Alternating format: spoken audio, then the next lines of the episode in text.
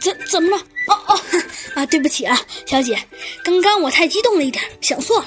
哦哦哦，那就没关系，没事。嗯，也罢，刚刚可能是我想太多了。那你，那你，那你能借机行事？嗯，是。金丝猴中尉啊，也悄悄的去准备去了。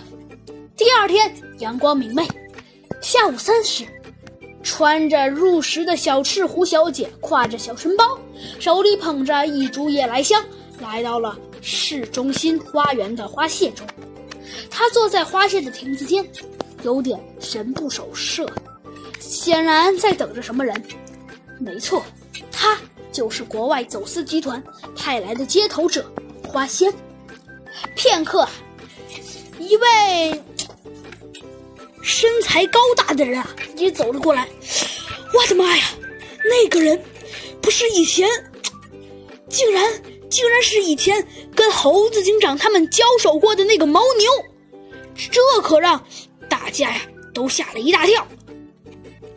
呃，咱们先不说这个，没错，这只牦牛啊，就是走私集团的头子秋翁。牦牛啊，挨着小赤狐小姐坐下来。小赤狐故意啊，捂着鼻子尖叫了起来：“讨厌，讨厌死了！你往哪坐呀，穷鬼！”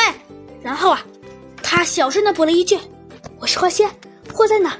老板派我来取的。”说完，他站起身来，拍了拍挨着牦牛的那半边身子，顺手啊，把花放在了牦牛身边。牦牛啊，好像受到了极大的耻辱，骂道：“恶心，要不要脸？”说完了，他顺手将自己。那拿的那株花放到小赤狐身边，并且小声的补充道：“祖母绿宝石在花里。”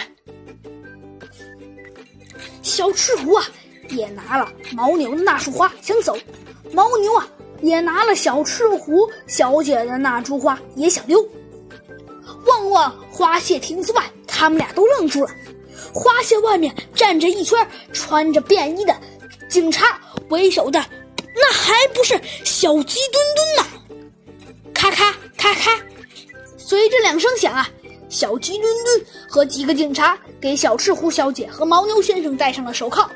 在远处啊，嗯，在远处见金行事的金丝猴小姐看了这一切，她立刻命令自己带来的三个警员说道：“撤！”他们飞快地离开了花谢，向猴子警长去报喜去了。猴子警长看到小鸡墩墩和金丝猴小姐回来，给他们各发了一枚枫叶勋章。